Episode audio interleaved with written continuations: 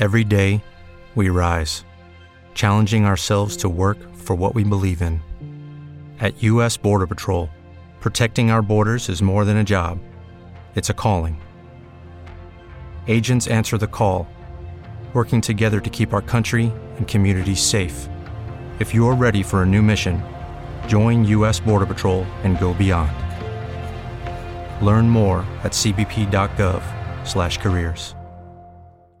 With the Lucky Land slots, you can get lucky just about anywhere.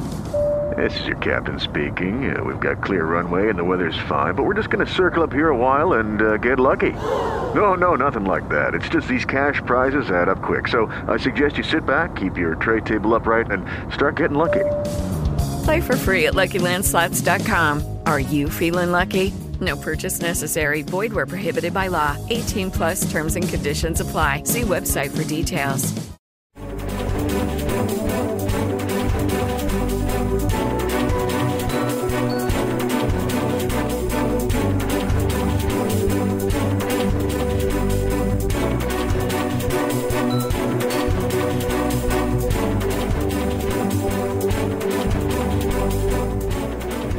Boa noite.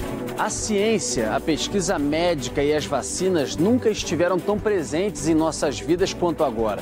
Por conta da pandemia da Covid-19, os cientistas brasileiros ganharam destaque no noticiário e nós passamos a conhecer um pouco mais do trabalho tão essencial para nossas vidas. No entanto, ao mesmo tempo em que uma parcela da sociedade passa a reconhecer a importância dessas atividades, a onda de fake news, desinformação, faz com que os índices de vacinação no país despenquem.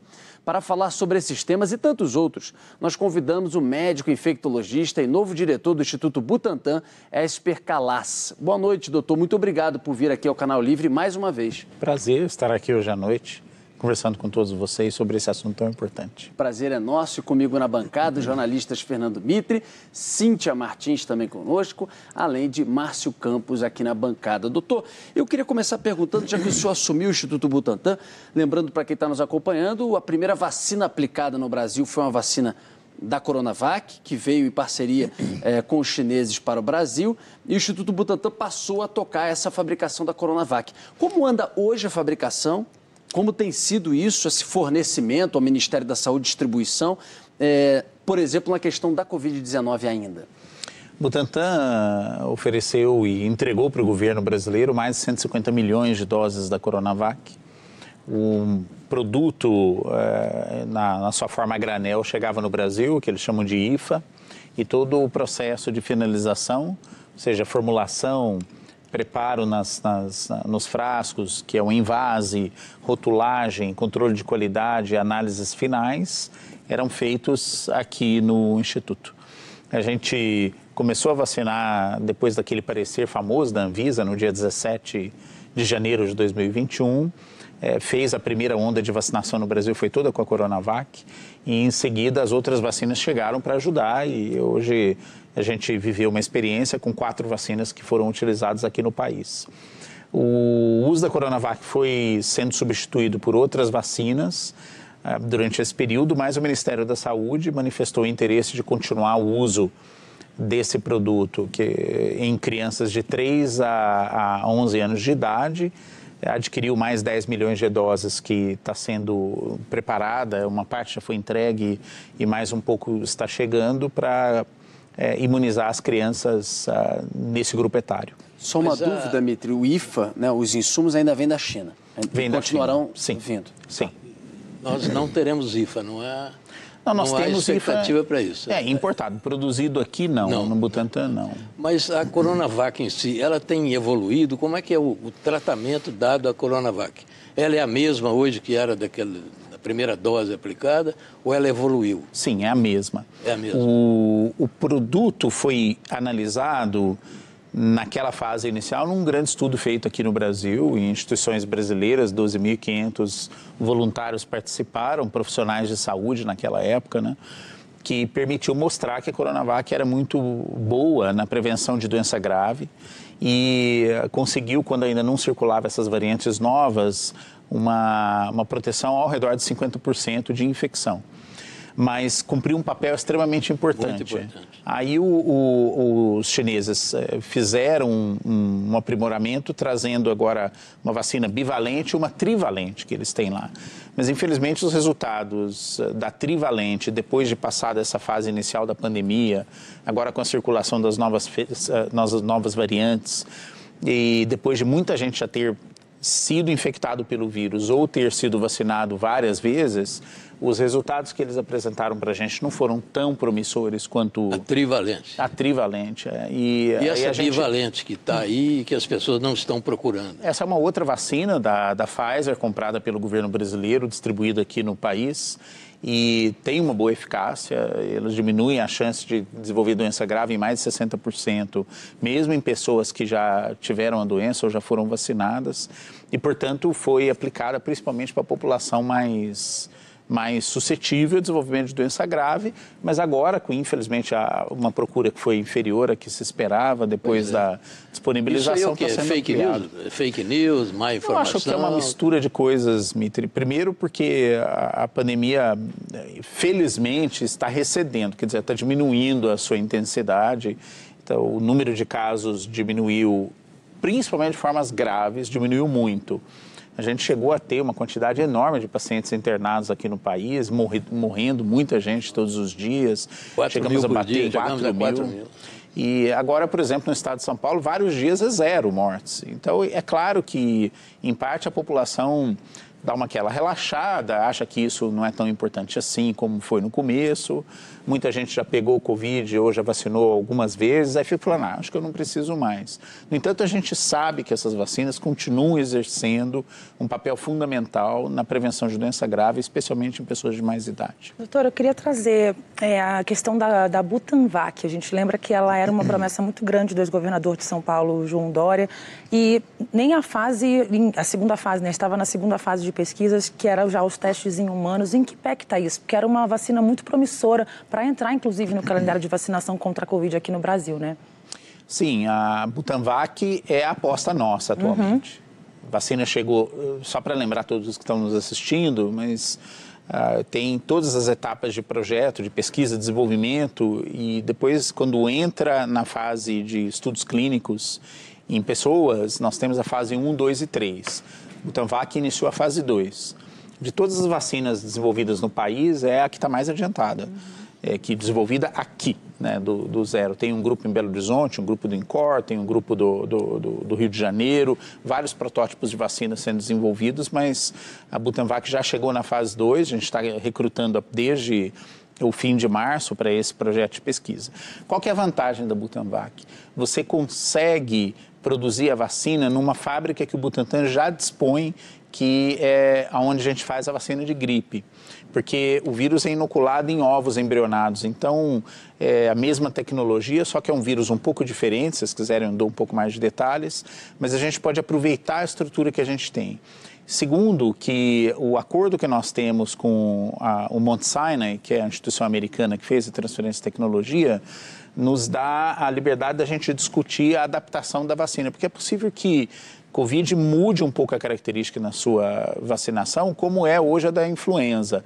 Então, todos os anos a gente vem atualizando as vacinas de influenza, o Butantan faz isso aqui para o Brasil, e há várias sinalizações do FDA, que é o equivalente à Anvisa nos Estados Unidos, e algumas conversas muito preliminares da Anvisa que talvez a gente tenha que migrar para esse tipo de modelo. Então você vai mudando a vacina de acordo com o ano, com o vírus que está circulando. E a gente já tem, desculpa, Márcio, antes de, só para concluir essa pergunta, é, resultados da fase 1, você já tem algum nível de eficácia? Já é possível falar sobre isso? A fase 1 só mostra que a vacina, primeiro, é segura, uhum. bem tolerada, mas ela induz uma quantidade de defesa que é satisfatória. E na fase 1, a gente dá doses diferentes da vacina, com intervalos diferentes entre doses, esquemas diferentes, para mapear o que, que nós vamos para a fase 2. Na fase 2, a gente já decidiu, a dose está fixa, são duas doses eh, da vacina com intervalo fixo, e aí você segue adiante, avaliando ainda a segurança, que é muito boa, viu? a tolerabilidade também, que é muito boa, e continua ampliando os dados de indução de defesa que a gente chama de resposta imune. Aí pula para uma fase 3, dependendo dos resultados da fase 2. Claro. O senhor já nos disse que é importante a gente ter a Butanvac, né? Uhum. Que é a vacina brasileira, né? Seria a primeira contra coronavírus, não é isso? Uhum. É, mas dentro da, do que a gente tem hoje, né, da, da vacina que veio da China, né, que a gente uhum. né, faz, faz aqui, mantém aqui, né? Por que, que ela é, é, foi destinada agora a crianças? Eu acho que os pais devem estar falando assim, ó, é só essa que vai, né, a Coronavac vai para para crianças de 3 a 11 anos, né? Por que só crianças recebem essa? É, foi uma decisão do Ministério da Saúde, tomada uh, para ampliar o programa de vacinação das crianças, mas eu acho que uma das principais razões é que ela é muito, muito bem aceita pelos pais. É, sem demérito para as outras vacinas, mas uh, caiu na, na, na, no entendimento da, dos brasileiros que a vacina é, do Butantan, Coronavac, é, é muito bem tolerada. Né? Não tem relação assim, ah, ela, é, ela é mais eficaz para criança e menos eficaz para adulto. Não, ela bate é? mais Ela é importante para to, todo mundo, mas especificamente é. para criança ela caiu melhor. É, vai no mesmo caminho. No Agora, mesmo caminho. doutor, nós estamos falando da evolução das vacinas. E o comportamento, o novo comportamento do vírus? Porque tem mudanças nesse vírus, né? Nós estamos caminhando o quê? Para, para uma espécie de uma gripe de inverno, é. porque agora vem o inverno aí. É preciso tomar um cuidado maior.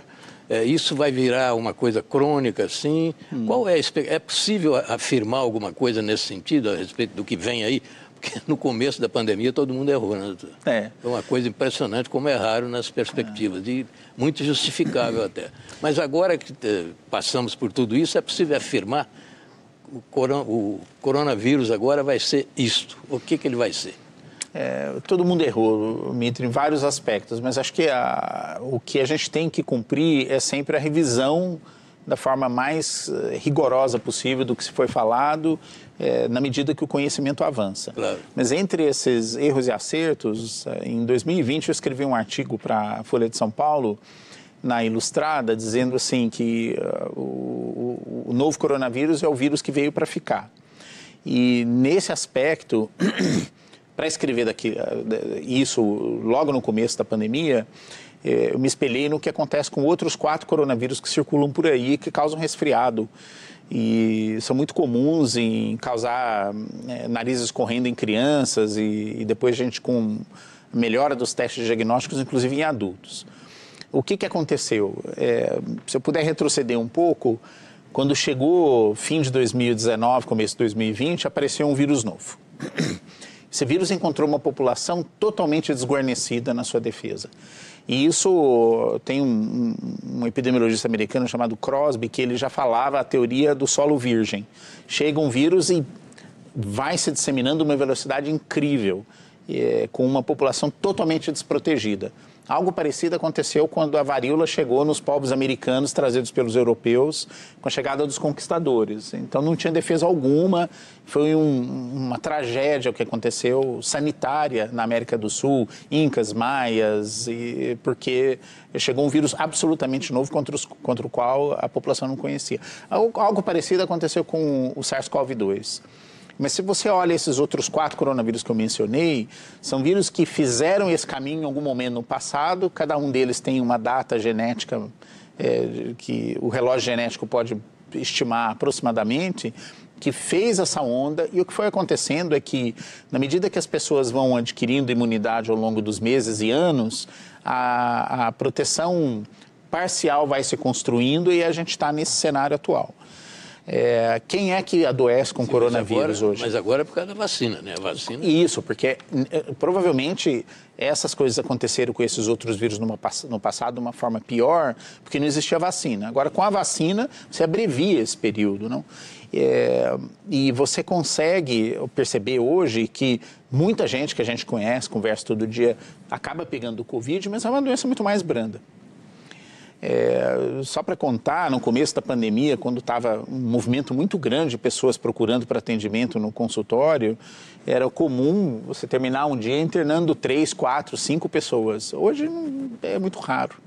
E por quê? Porque a, a, a, defesa foi se construindo, a gente saiu daquele cenário de defesa virgem da população e agora o vírus, para ele caminhar, ele encontra um pouco mais de dificuldade porque ele vai batendo em obstáculos das defesas uh, do sistema. Quem é que está parando no hospital hoje são pessoas que têm alguma deficiência desse sistema muito mais significativa. Fez um transplante de medula, está fazendo uma quimioterapia, fez um, é uma pessoa de idade muito avançada ou algum cabeça de bagre que não tomou a vacina até hoje, não?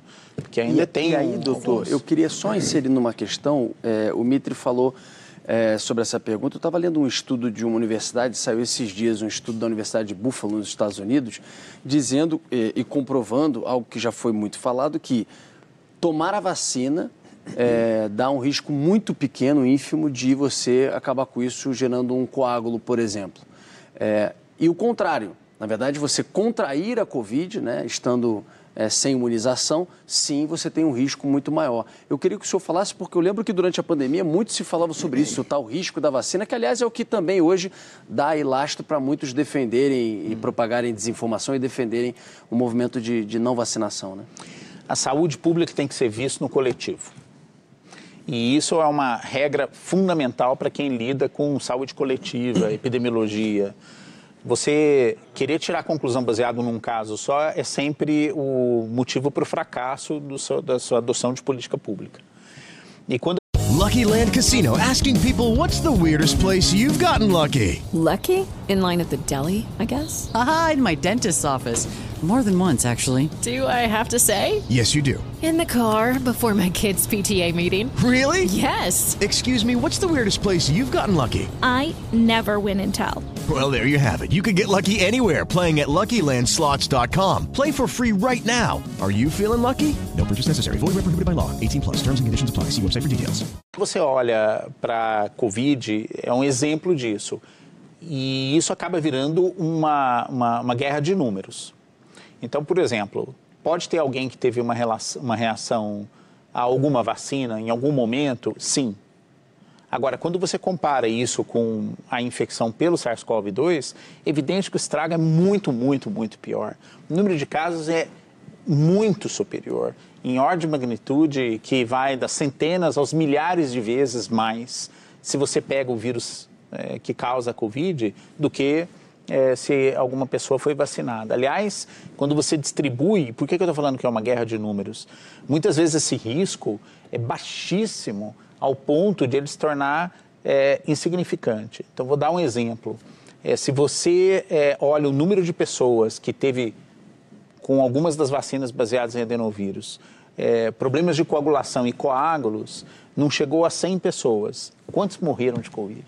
É. A gente chegou a ter 4 são, mil morrendo por dia. São, são dezenas de milhões mil, né? de pessoas. Então, se você coloca na pessoa de que trabalha com saúde pública, você vai falar assim, não, por causa de um caso eu não vou vacinar a população, você coloca dezenas de milhões de pessoas com risco de morrer e que morreram, não é? Então, essa é uma, uma discussão muito séria que ela tem que ser levada com responsabilidade. E quando as pessoas começam a distorcer esses números e tirar a responsabilidade dessa discussão, elas têm que ser imputadas por isso. Porque elas fazem um, um, um jogo de, de, de é, sensacionalismo para tirar o foco da questão que a gente tem que ter uma proteção coletiva.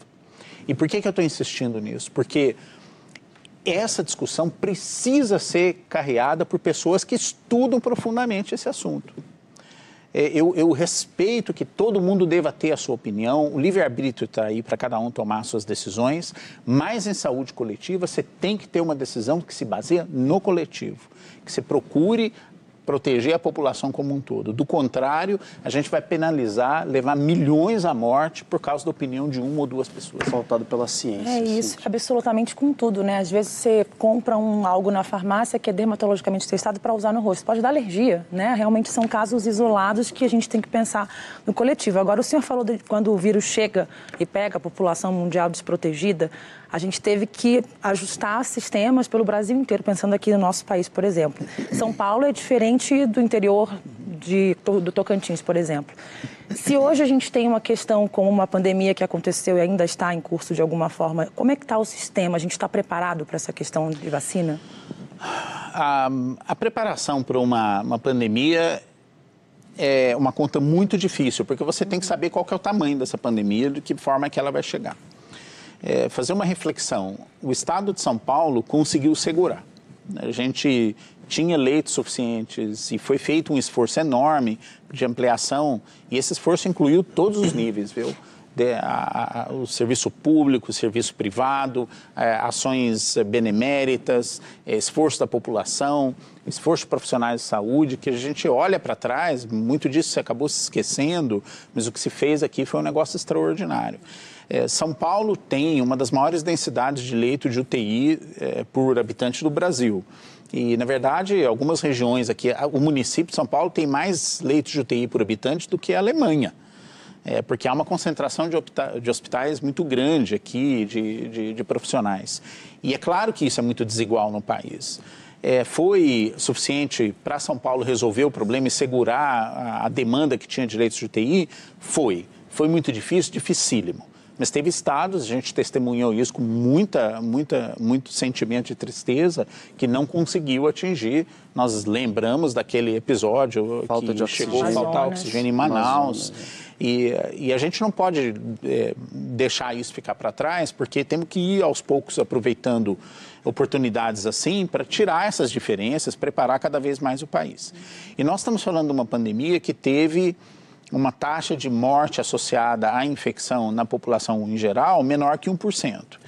É, é claro que, se você olha o número de. mais de 1% da população acima de 60 anos brasileira morreu nessa faixa mais vulnerável.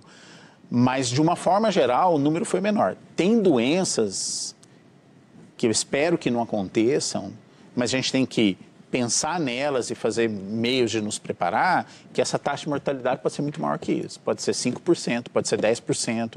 A, a gripe espanhola, estima-se que foi de 2% a 5% das pessoas morreram de gripe quando ela aconteceu em 1918, 1919. Então você tem que criar salvaguardas e fazer preparação para quando acontecer a próxima, que é uma questão não é de ser, mas quando acontecer, a gente ter a nossa estrutura, as nossas rotas mas de é defesa é tá? preparadas. Mas, doutor, como é que está a nossa vigilância hoje? Melhorou. A ah, gente está um a pouco vigilância melhor. no sentido assim de monitorar o que está acontecendo, hum. assim, o que, que a gente está vendo nesse monitoramento hoje da vigilância? Eu lembro que houve, perdão, doutor, eu lembro que houve muita crítica com relação a isso naqueles primeiros casos que vieram, inclusive da Itália, etc, que a gente não controlava, que a gente não monitorava. Que nossa vigilância nos aeroportos era muito falha. Enfim, houve uma discussão muito grande nisso a nível nacional e até interestados também, né? É, não melhorou. O número eh, de, de, de, testes disponíveis, a nossa capacidade de fazer diagnóstico melhorou muito. A presença de testes rápidos que a gente tem, às vezes, num, num consultório, num ponto de atendimento. É, e, Mas eu diria que a conclusão, nesse momento, é que ainda não estamos preparados não, não estamos. para uma nova pandemia. Não, não Isso não há dúvida. Não há dúvida. Quer dizer, Você tem que aprendemos muito. muito com essa, mas não o suficiente. Não o suficiente, porque isso requer investimento. Eu acho que um dos principais uh, pontos, Mitri, é que o Brasil testemunhou uma quebra de cadeia de fornecimento.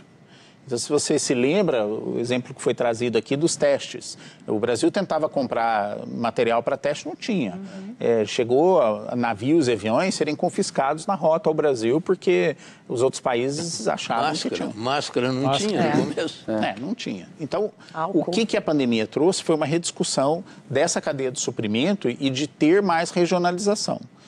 Hum? E o que, que foi feito nisso, doutor? Então, que aí, que o governo essa tá... é uma discussão que tem que ser a, a pauta do momento. Não, não andou nada nisso? Não, algumas coisas andaram. Então, por exemplo, é, o Butantan melhorou o investimento na sua infraestrutura de produção de vacinas. É, a gente pode conversar um pouco mais nisso sobre os vários investimentos que foi feito. A Fiocruz começou a produzir agora a vacina da AstraZeneca sozinha. Ela não depende o mais IFA nacional. do IFA nacional. Aumentou sua capacidade de invase. O Butantan também sua capacidade de armazenamento. O Brasil criou uma cadeia de frio que permite a distribuição de vacinas a menos 70 graus, que é a vacina de RNA da, da, da, da Pfizer que foi distribuída no país. Então, todos esses momentos acabam trazendo pressões que você começa a melhorar um pouco a sua estrutura.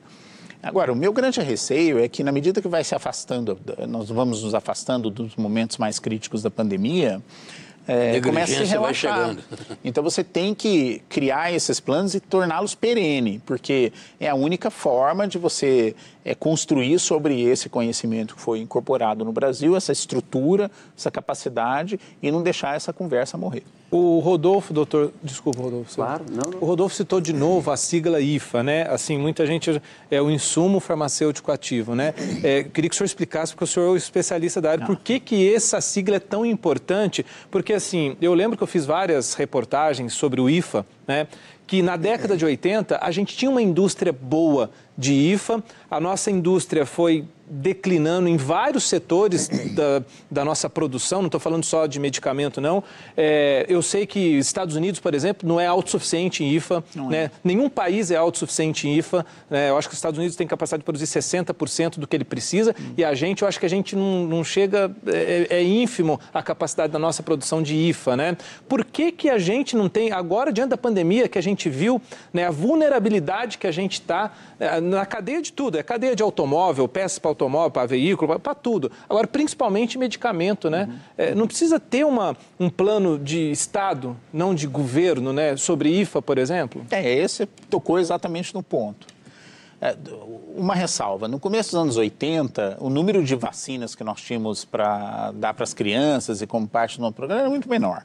E, felizmente, com o tempo foram aumentando. E isso aumentou também a pressão nas empresas nacionais de fazerem. A segunda coisa é que houve, de fato, uma desmobilização.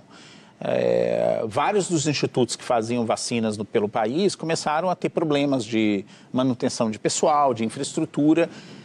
E, além disso, as tecnologias foram mudando, as exigências das nossas agências regulatórias também aumentaram. A Anvisa, é, um dado momento, começou a, a adequar as exigências que é, começaram a aparecer aqui no Brasil as internacionais. Então, o Butantan lá para trás teve que fechar a fábrica porque não, não, não, não, não preenchia os, os, critérios novos. Então, é um processo de desenvolvimento que, que tem que ser em paralelo ao número, aumento de número de, de produtos que vão ser é, demandados pela população. Agora, isto tem que ser uma política de Estado, é estratégico para o país. É, Butantan pode fazer o que puder, correr atrás, mas enquanto não tiver o, o, todos os, níveis de, de governo é, cientes e, e, e um, consonantes com essa necessidade de desenvolvimento da, do parque industrial nacional, especificamente de imunobiológicos, vacinas e outros produtos para tratamento, a gente vai estar, tá, infelizmente, é. dependendo de cadeia de fora. Agora, a ciência no Brasil andou meio desprestigiada. Né? Nós precisamos fortalecer a ciência. É. Se não me engano, essa é uma frase que eu li numa entrevista sua. É. Precisamos fortalecer a ciência. E eu me pergunto, quais são os passos mais importantes que precisam ser dados? Eu, o, Mitre, eu, eu, lembro de vários exemplos, na, mas vou chamar a atenção de um deles. O, quando apareceu o vírus Zika, ninguém sabia qual que era a doença que ele poderia causar, além de uma febre, um vermelho pelo corpo, e brasileiros descobriram em agosto de 2015 que se tratava de um vírus que podia causar microcefalia. É, Paraíba, agora, né? Hã? Paraíba. Os na verdade, o primeiro vírus isolado foi na Paraíba, por isso que Campina eles Grande. deram esse nome. Teve uma ultrassonografista em Campina Grande que chamou atenção para isso. E, e, eu lembro muito bem que teve um grupo aqui na, na, no Instituto de Ciências Biomédicas na USP que trabalhava com pesquisa de, em vírus infectando o sistema nervoso central. Na hora que eles viram as primeiras evidências que podia ter uma associação, o grupo se reuniu, trabalhou de manhã, de tarde, de noite, fim de sábado, domingo, feriado, e conseguiram demonstrar num, num sistema de modelo experimental que a relação, qual que era o, a, o caminho que o vírus levava para levar a microcefalia. Publicou numa revista que é a mais prestigiada no mundo, chamada revista Nature. Aí você fala, como que eles conseguiram fazer isso tão rápido? É porque já existia uma linha de pesquisa financiada em infecções virais do sistema nervoso central. A ciência se constrói com o tempo. Você vai construindo os alicerces, mantém eles funcionando. Na hora que você vê uma situação nova, você reage e você investe um pouco mais, você direciona a sua, a sua linha de, de, de, pesquisa. Mesma coisa aconteceu no Rio. Tinha uma pesquisa com mulheres grávidas com dengue. Aí chegou a Zika, ela que conseguiu Patrícia Brasil, uma pesquisadora da Fiocruz, fazer o estabelecimento da relação direta num artigo que saiu da melhor revista de medicina do mundo, chamado The New England Journal of Medicine. Ela publicou dois artigos lá. Então a gente tem que construir a ciência olhando sempre a longo prazo. Aumentar investimento, aumentar a massa crítica, aumentar a infraestrutura. Na hora que aparece uma ameaça, você reage rápido. Doutor Esper Calaz é infectologista, diretor, assumiu recentemente o Instituto Butantan, está conversando conosco aqui no Canal Livre. A gente está falando de ciência, de vacina, de novas vacinas, do que vem pela frente. A gente vai interromper rapidamente nosso Canal Livre, a gente vai para o intervalo e volta já já com um pouco mais dessa conversa. Fique conosco. Até já.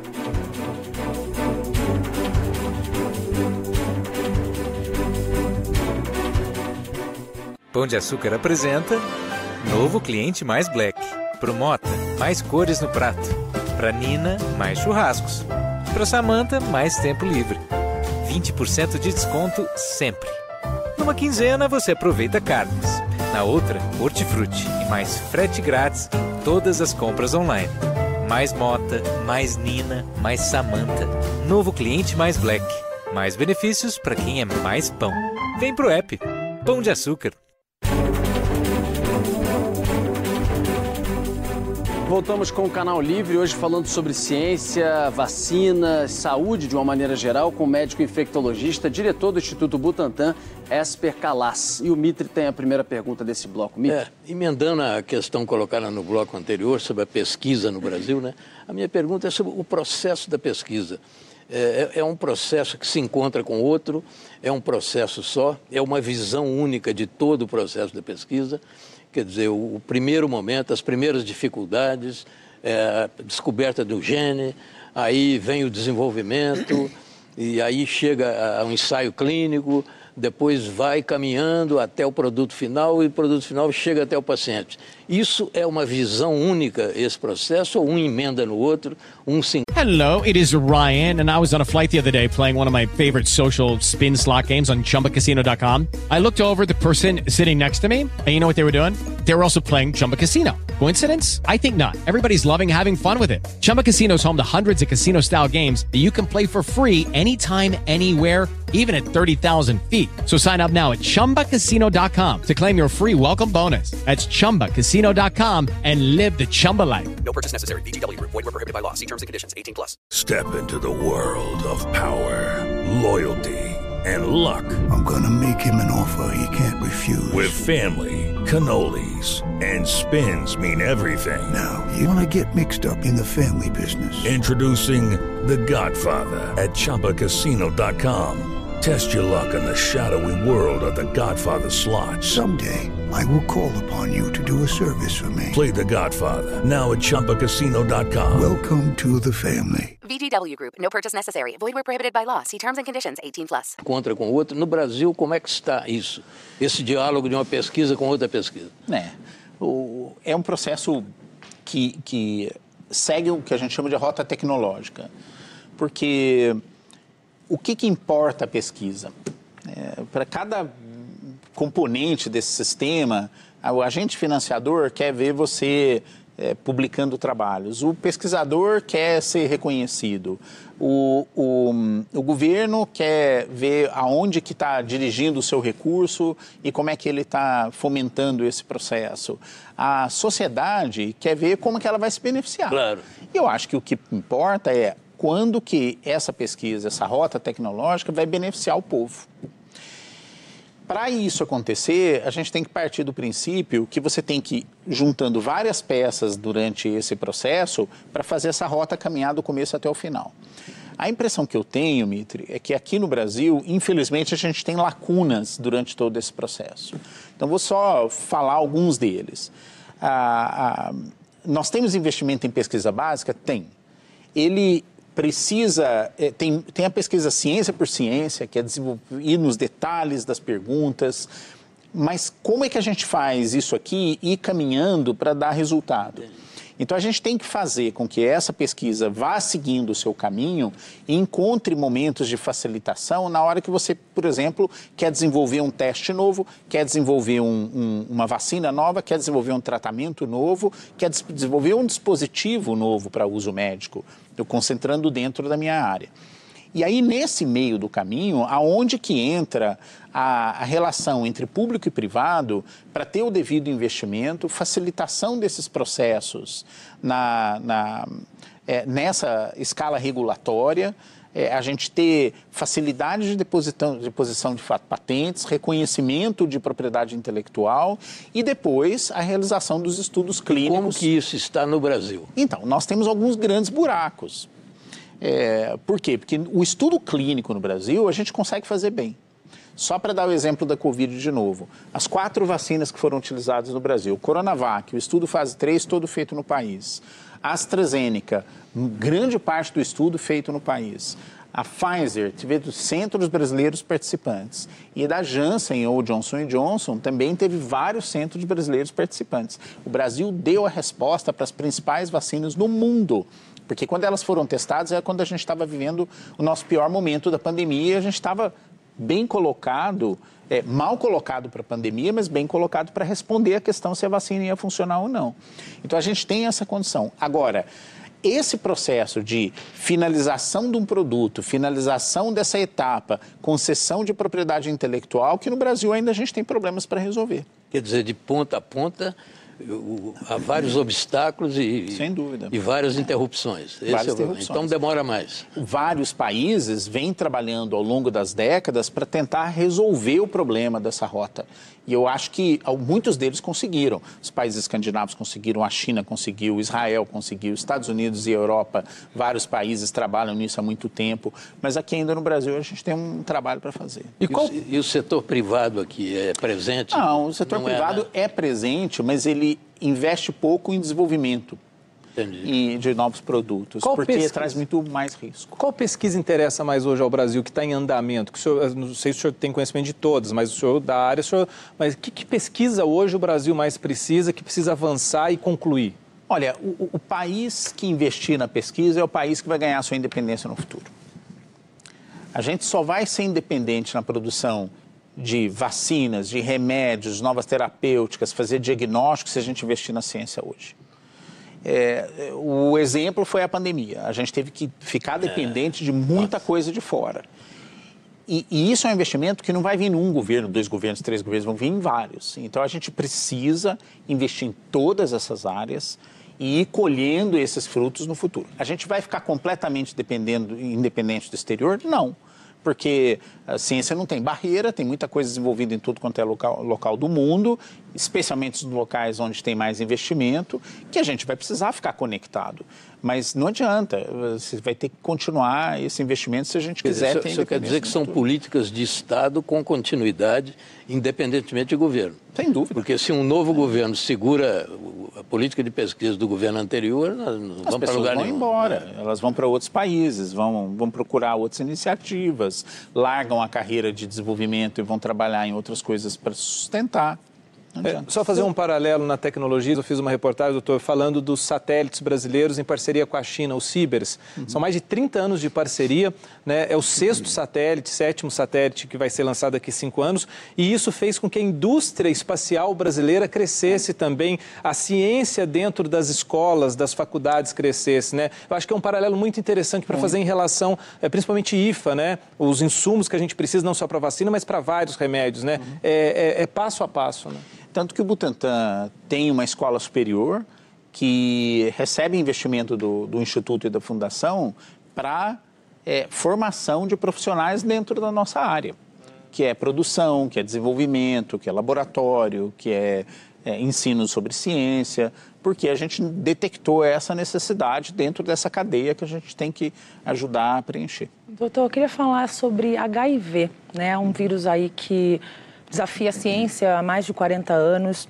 A gente tem uma meta da ONU de, de conseguir uma vacina para HIV até 2030. Faltam só sete anos, esse tempo é pouco, né? Mas para quem está esperando há mais de 40. Queria que o senhor trouxesse um pouquinho quanto próximo que a gente está desse cenário de, de fato, é, a gente ter uma vacina. A gente tem várias pesquisas brasileiras, inclusive já em fases avançadas aqui do Brasil, Doutor com alguns resultados né? pre- é, previstos para esse fim de ano. E o senhor, inclusive, que é especialista nessas pesquisas aqui no Brasil. Em que pé que a gente está, globalmente falando e também aqui no Brasil? Você sabe que eu trabalho com vacinas de HIV desde 1996, quando eu comecei meu É o doutorado. seu TCC, inclusive. E, e, infelizmente, o que o tempo mostrou é que é uma tarefa, tarefa muito mais difícil que a gente imaginava. Tem ter vários projetos que a gente teve a oportunidade de tomar parte ou ir acompanhar de outros centros. Quem mais investiu em desenvolvimento de vacinas para HIV no mundo foi os Estados Unidos, mas infelizmente as, essas tentativas falharam. Mas nos Estados um... Unidos parece que alguém se curou lá nos Estados Unidos. Sim, mas aí é né? diferente, né? não, é, não é vacina. É uma tentativa de, de cura. Inclusive, o nosso grupo da USP faz parte de um consórcio de oito consórcios que existem internacionais é, financiados pelo governo americano para tentar encontrar estratégias de cura.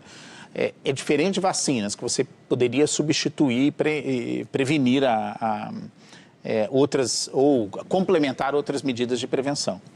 Mas o que mais caminhou, e isso a gente teve a oportunidade de participar e testemunhar outros grupos que também fizeram isso ao longo dos anos, foi o desenvolvimento do que, do que é conhecido como profilaxia pré-exposição que é a utilização de medicamentos, e agora alguns que duram bastante tempo no organismo das pessoas, que servem como um escudo farmacológico para o vírus não entrar.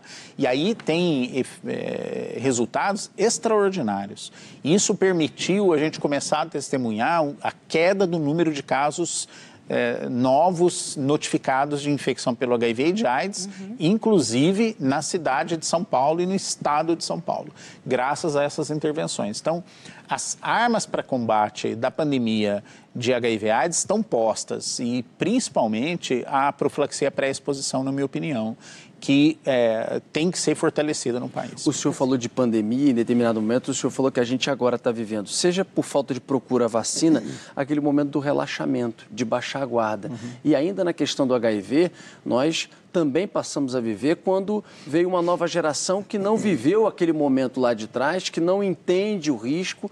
É, e eu queria também lhe ouvir como infectologista em que pé nós estamos, já que o senhor acompanha isso desde 96, em que pé nós estamos hoje? Como chegar nessa nova geração, levando a eles conscientização, informação, para que a gente volte a ter é, na cabeça deles a responsabilidade das proteções também individuais. Rodolfo, desculpe, eu posso até acrescentar a sua pergunta. Claro. A gente tinha muita campanha né, de conscientização do uso de preservativo nos anos 90. Eu não esqueço de uma que tinha, era para o carnaval, Vista o Seu Braulio. O senhor lembra disso? Ah, e viralizou, foi uma forma popular de você levar é. essa necessidade de prevenção para uma geração como a minha, por exemplo. Eu fui apavorada pela minha mãe para a gente ter cuidado com a questão da prevenção sexual, porque ela viu pessoas próximas morrerem de AIDS. É algo que realmente não acontece acontece hoje. Parece que quando você controla a doença, as pessoas esquecem e hoje os mais atingidos são jovens de 24 a 34 anos, é. né? Mas sabe, Rodolfo, eu, eu, eu mudei um pouco de opinião a respeito disso. Antes eu achava que o fato das pessoas não terem testemunhado o sofrimento era a causa mas eh, a gente está tá, tá usufruindo dos benefícios do avanço tecnológico. O tratamento melhorou muito. Se a pessoa procura, faz o diagnóstico rápido, ela recebe os, os remédios do que a gente chama popularmente coquetel, coquetel não desenvolvem doença, se mantém esse acompanhamento. Fica Isso é uma coisa extraordinária. Também, né? É, fica indetectável. Pode ter uma, relação, uma, uma vida sexual normal, é, usando essas medicações. A profilaxia pré-exposição também aumentou muito a, a oportunidade de proteção da, da, população, dos grupos mais vulneráveis. A gente tem que usufruir disso e a gente tem que che fazer chegar às pessoas essas boas notícias, na minha opinião, e fazer com que existem soluções e trazê-los para próximos desse debate. É, antes achava que o fato de não ter visto pessoas morrendo e sofrendo enormemente da doença fazia falta, mas eu acho que a gente tem que substituir, a gente tem que dar boa notícia e trazer essas pessoas próximas. A gente tem né? que ter uma, uma, rede de comunicação, né? de comunicação eficiente, saudável. É, mas as, é. as campanhas ficaram praticamente ausentes. Na, e é. agora estão começando, eu espero que se retome. Né? Agora, a vacinação no Brasil, de um modo geral, como é que o senhor avalia? Não, tá... Te, teve um retrocesso grande? Grande. É muito grande. Grande, grande. grande. E, e, isso e aconteceu. Como resolver no, isso? É. Não é só no Brasil, no mundo todo aconteceu e a gente tem que resgatar. Eu acho que esse assunto tem que voltar para a pauta. Nós temos que lembrar que o Brasil é reconhecido na história como sendo um vencedor em vacinas. Claro. É, um exemplo. Né? É, alguns lembram, ah, não, foi recentemente a gente vacinou contra as doenças infantis, etc. Mas Volta para a década de, de 40, a vacina de febre amarela foi trazida e implementada pela primeira vez num país, no Brasil. As pessoas não, navios não atracavam no Rio de Janeiro com medo de febre amarela, de outras doenças transmissíveis. E graças à vacina que foi implementada aqui, que isso aconteceu. O Brasil vacinou e participou do programa de erradicação da varíola muito além do que só vacinar o próprio país. Muitos brasileiros participaram do esforço da Organização Mundial da Saúde, que foi responsável é, BCG nos anos 40 e 50. Pois é, pois é. Foi responsável pela erradicação da, da, da, varíola. Nós estamos livres de poliomielite faz mais de 20 anos, graças a um esforço brasileiro. A, o, o conceito de vacinação em massa foi quase que cunhado aqui no Brasil, de campanhas de vacinação, é brasileiro. E isso graças a vários profissionais de saúde pública brasileiros que são um exemplo. E eu acho que a gente tem que resgatar essa história, trazer isso, porque mesmo a gente estando com esse problema, o Brasil teve um desempenho bom na vacinação contra a Covid. Foram um dos países que mais teve cobertura. Não? Eu acho que isso está no DNA do brasileiro, que a gente tem que deixar essa notícia ruim que chegou, essa politização do debate. E, não, não e como é, resgata? Eu acho que você tem que usar formas de trazer isso para dentro das escolas, trazer isso para dentro da, do ensino fundamental, básico de formação, botar esse assunto dentro da pauta da família brasileira outra vez e construir. É, dar bons exemplos e mostrar como que vacinas Busca podem... ativa também, doutor? Eu acho que sim, é, para algumas Bater coisas. na casa das pessoas, ir lá. É, o governo tem sim. essa obrigação. Tem, tem. É, eu queria continuar com essa questão de vacinação é, de outro vírus, né, que é muito comum, HIV, HPV, perdão. É, muita gente não sabe que tem vacinação para adulto, né? A gente sabe que tem um preconceito em relação ali à faixa etária que se vacina, que são crianças geralmente entre 9 e 14 anos. Se o senhor se estiver errado, o senhor me corrige, 9 e 14 para para homens e 9 e 26 para mulheres. Uhum. Mas outros adultos também podem se vacinar contra o HPV. Queria que o senhor falasse um pouco justamente sobre isso, porque é a única forma de você prevenir o câncer de colo de útero, inclusive há uma meta para que ele seja erradicado nos próximos anos, né? Queria que o senhor falasse um pouquinho sobre. Então, é, é um vírus transmitido com muita facilidade, tanto que toda mulher que inicia atividade sexual tem que ir no ginecologista todo ano. Por quê? Por causa do HPV. E é o, o vírus mais...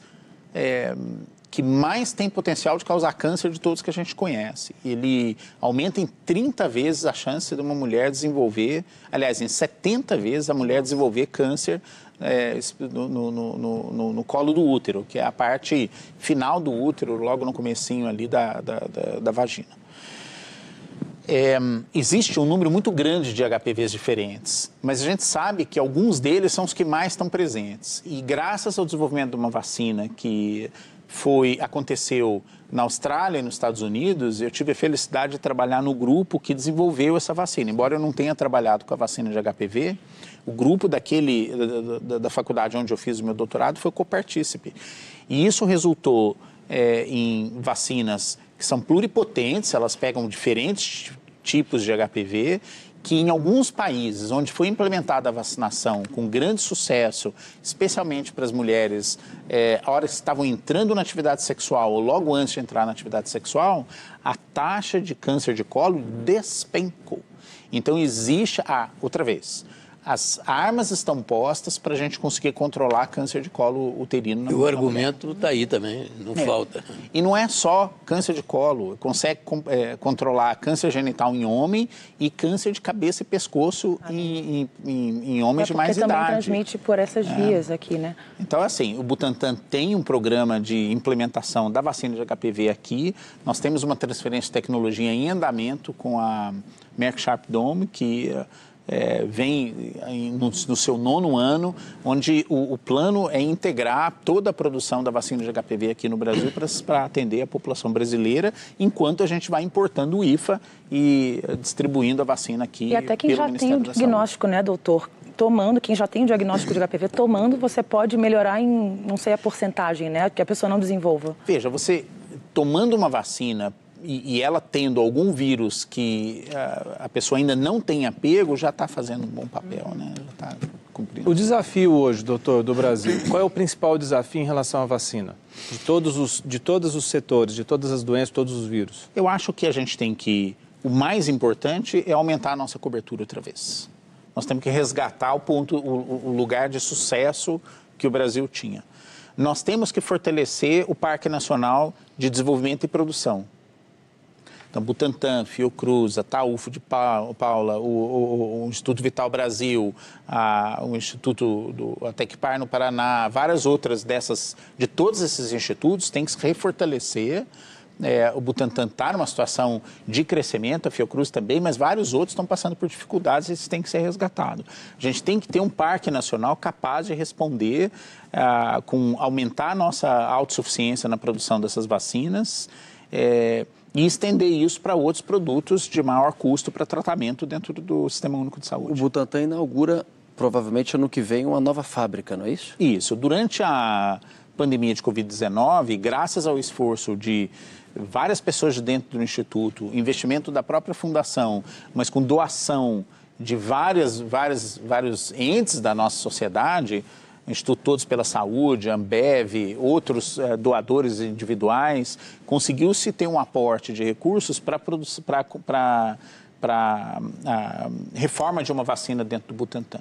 E a decisão que foi tomada foi fazer uma, uma, uma, fábrica que seja multipropósito. Então, ela tem uma estrutura adaptável que você pode fazer um determinado tipo de vacina, depois aí você é, limpa, esteriliza, faz outro tipo de vacina, para ela servir para várias necessidades que forem aparecendo é, no futuro do... Flex. Do, é, flex. o, o, o doutor, deixa antes da pergunta do Mitre, eu acho que era legal falar também. É, o Mitre perguntou muito sobre a valorização da ciência. E vocês acabaram de inaugurar um Museu da Vacina, uhum. que conta muito sobre a história da vacina, dos estudos, dos cientistas. Acho que é interessante para quem está nos acompanhando também saber um pouquinho dessa história, né? E que está aberto ao público em São Paulo, no caso. É, o Butantan não é só um produtor de vacina, muito pelo contrário. Ele é um instituto de pesquisa tem uma escola superior, como eu falei, e tem toda uma vertente de educação da população, divulgação da ciência. De 23 de fevereiro, quando foi é, promulgado o, o, dia do Instituto Butantan, na, na, pela Assembleia Legislativa do Estado de São Paulo, o governador Tarcísio de Freitas esteve lá na inauguração, junto com o Eleuso Paiva, nosso secretário da Saúde, para a abertura do, do Museu da Vacina. É um espaço que foi feito na casa onde morou Vital Brasil e sua família no começo do século XX e uh, foi todo modernizado para fazer um, um, passeio pelos caminhos de descoberta de vacinas, como elas são desenvolvidas, algumas que o Butantan faz, meios de vacinar a população, é, memorial sobre a, a, as mortes da pandemia de Covid-19 e um cinema multidimensão que as crianças e, todo, e adultos e qualquer um que nos visite é, entre no corpo humano como se fosse uma, uma vacina para proteger uma pessoa. Então, hum, convido todo mundo para ir. Isso é importante, é. que até pouco tempo falar Butantan só lembrava de cobra, né?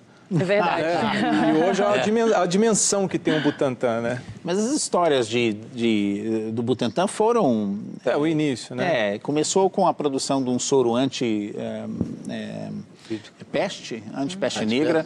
Depois, é, com a vinda de muitos imigrantes para o interior do estado de São Paulo, e aonde, para o desenvolvimento da agricultura, cafeicultura, tinha muita, muito acidente com, com animais peçonhentos, cobra.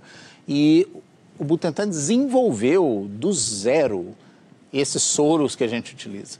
Então, tem, essas coisas foram todas descobertas no Instituto. É um orgulho para o Brasil. Saiu do zero? O Butantan saiu do zero para, para o tinha sorante ao filho? Tudo. Ele tinha algumas cooperações com a Europa. Numa época, Mitre, porque você sair da Europa e chegar no Brasil levava 20 dias, 30 dias, não? E eles conseguiram fazer isso aqui do zero. É, como, é, o, o, o, usando vai, cavalo. Usando cavalos. É, o cavalo é uma fábrica, né? Ele recebe um estímulo com algum desses produtos, produz um soro que é purificado e depois é acondicionado para ele servir como uma proteção de uma pessoa que foi picada por uma cobra, que foi é, picada por um escorpião, por uma aranha ou por, uma, por aquela taturana, é, que a gente chama de lonômia. A história da lonômia, dessa taturana, é extraordinária ela foi o acidente de Taturana foi descoberto no Brasil por um médico que trabalhava no Rio Grande do Sul, ligou para o Butantan, você tem alguma coisa errada. Algumas pessoas de uma família pisaram uma taturana e eles estão muito doentes aqui.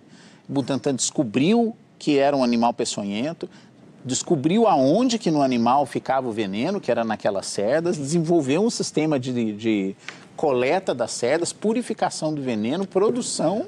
E, aliás, eh, o Butantan está precisando de taturanas para extrair veneno e produção de mais antissoro. O Mitre vai achar uns em, em Minas lá, Não, Oliveira. Em, em Minas não falta. Taturana Bezerra, na minha infância, não faltava. Na sua Minas, também do doutor Minas, Esco, que é é. mineiro, e do Márcio Vamos Campos. começar um a caçar, mas isso é uma verdadeira prestação de serviço. Eu falei que está faltando taturana.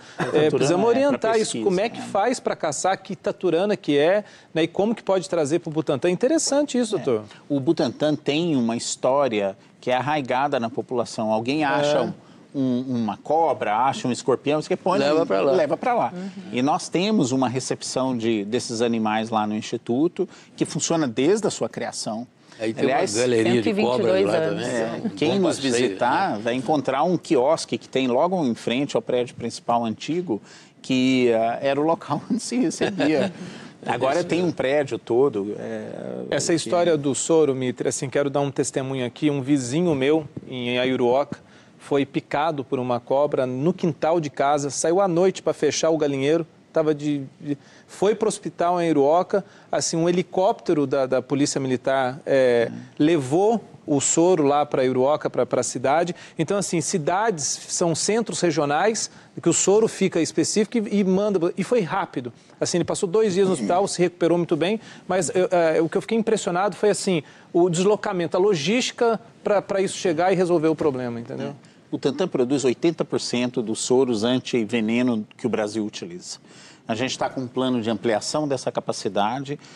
Butantan auxiliou Moçambique a reestruturar o centro deles de produção, auxiliou a Mianmar a, a remontar o centro deles de produção. Vocês têm que lembrar que cada cobra de cada lugar pode ser completamente diferente. Diferente, soro. E, e- e a gente fez isso, o Instituto fez isso, como uma ação humanitária. Diferente de indústrias, quando vai passar uma tecnologia, cobra uma fortuna, o Butantan passou tudo para eles produzir, graças aos pesquisadores que trabalham ali dentro. Então, tem pessoas lá que, são- que, que nos dá um orgulho enorme, não só pelas descobertas que fizeram, toda a dedicação, mas também esse aspecto humanitário que está na, na, na, na- na- na história do Instituto. A gente tem mais duas perguntas para finalizar, então eu vou deixar para fechar com chave de ouro a Cíntia, então você pode fazer a primeira. É, Eu só, não, eu quero falar de um assunto que não pode ficar fora, que é dengue. A dengue, a vacina, como é que está, como é que estamos enfrentando a dengue. Eu sei que nós temos dado muita notícia sobre dengue Sim, aqui. voltou forte, Foz do Iguaçu. Então, Minas. o telespectador já devia estar esperando. E a dengue? É, tem uma ótima notícia, tem uma vacina de dengue que foi desenvolvida pelo Instituto Nacional de Saúde dos Estados Unidos, pesquisador de nome Steve Whitehead. Ele conheceu Isaías Hall na década de 80, fim da década de 80, co- mo- mostrou esse projeto, e Isaías virou para ele e falou assim, não, dá para o Butantan essa vacina desenvolver, porque tinham outras que eram candidatas que foram ficando pelo caminho. E hoje a melhor vacina candidata para dengue é a vacina que foi desenvolvida no NIH, co-desenvolvida pelo Butantan, e depois disso entrou a Merck e também está fazendo parte desse co-desenvolvimento. Nós estamos nessas etapas eh, finais, o estudo fase 3 apresentou resultados no fim do ano passado e se tudo correr bem, no começo de 2025 a vacina está pronta. Aí vocês vão falar 25. assim, é, vocês vão falar assim, não, mas tudo isso porque é um processo difícil, demorado, trabalhoso, que depende de várias etapas para a gente levar o melhor produto possível para a população.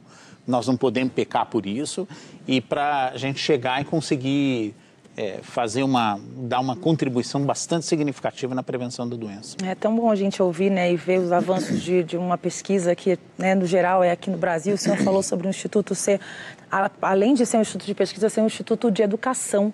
Né. Né? E eu vejo lá nas redes sociais vocês fomentando muito a lembrança de, de tratamentos, né, de vacina para outras doenças. No dia 24 de abril, por exemplo, a gente teve o Dia Mundial de Combate à Meningite. Eu não sabia que tinha vacina para meningite. Queria que senhor falasse um pouco mais de, dessa cobertura né, para tantos tipos de, de, de problemas, de vírus que a gente tem Não, com vacinas tem- do Butantan. É, nós temos várias coisas que ah, a gente consegue contribuir no, no combate. Meningite, pneumococo, é, ah, a gente também trabalha com a vacina da raiva, é, enfrentamento do HPV, que você mencionou tão bem, resgatou tão bem.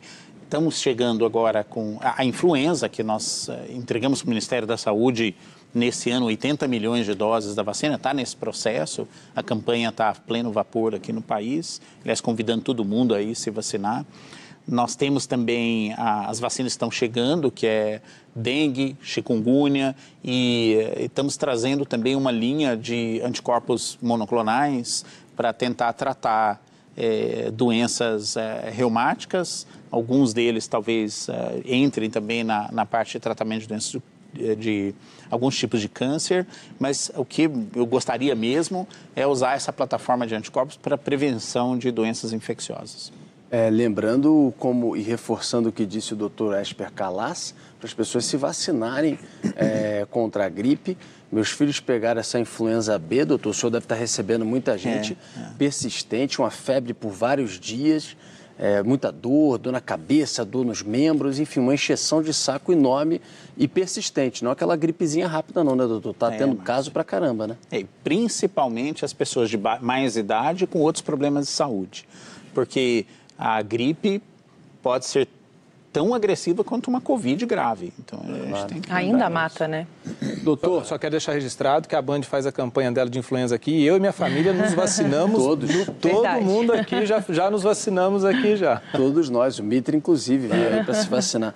Doutor, para finalizar, além de te agradecer, outro dia eu peguei um avião, mas me deu uma agonia, rapaz, entrar num avião e eu percebi que porque agora está permitido, né, você viajar sem máscara e tal, mas me deu uma agonia quando eu vi aquele avião fechado com um monte de gente dentro sem máscara. Você vê como é que são as coisas, né? Me deu uma paura eu e tal. É, e aí eu falei, meu Deus do céu, cadê minha máscara? Eu não estava com a minha máscara. Eu estou até com quatro doses, sendo duas delas de reforço e tal. Mas, a princípio, enfim, vacinado, seguindo na vacinação, realmente, como infectologista, o senhor diz para quem está nos acompanhando que tudo bem ficar sem a máscara? Tudo bem, mas eh, se quiser pôr, não se iniba. É, é faz mal. Exatamente, não faz mal. Eu né? ponho, faz eu mal. ponho. Na dúvida, eu ponho. É. É, e eu acho que tem muita gente que, pós-pandemia, aí manteve isso nos hábitos. E, mas a educação foi muito maneira. boa. Agora, tem colegas nossos, a gente vê com máscara porque está com resfriado e, e agora claro, a consciência de botar Sensacional isso, isso é mas foi espetacular é, isso, é. sensacional, é. muito bom. Porque ninguém tinha essa cultura. É. E se você tinha. voltar um pouco atrás, em 2009, quando apareceu a gripe suína, ninguém tinha cultura de gripe no Brasil. Uhum. Aquele negócio de álcool gel na porta de elevador apareceu em 2009. É. Então, esses momentos são momentos de mudança. E agora foi a mudança da máscara, do distanciamento, da, da necessidade de isolamento para doenças respiratórias. Doutor Esper Calas, infectologista, diretor do Instituto Butantan, muito obrigado pela sua participação aqui no Canal Livre. Até uma próxima oportunidade. Um prazer enorme, sempre que precisar. Agradecer também ao Mitre, à Cíntia, ao Márcio Campos e principalmente a você de casa é, por nos acompanhar aqui no programa de hoje. Até semana que vem. Tchau, tchau.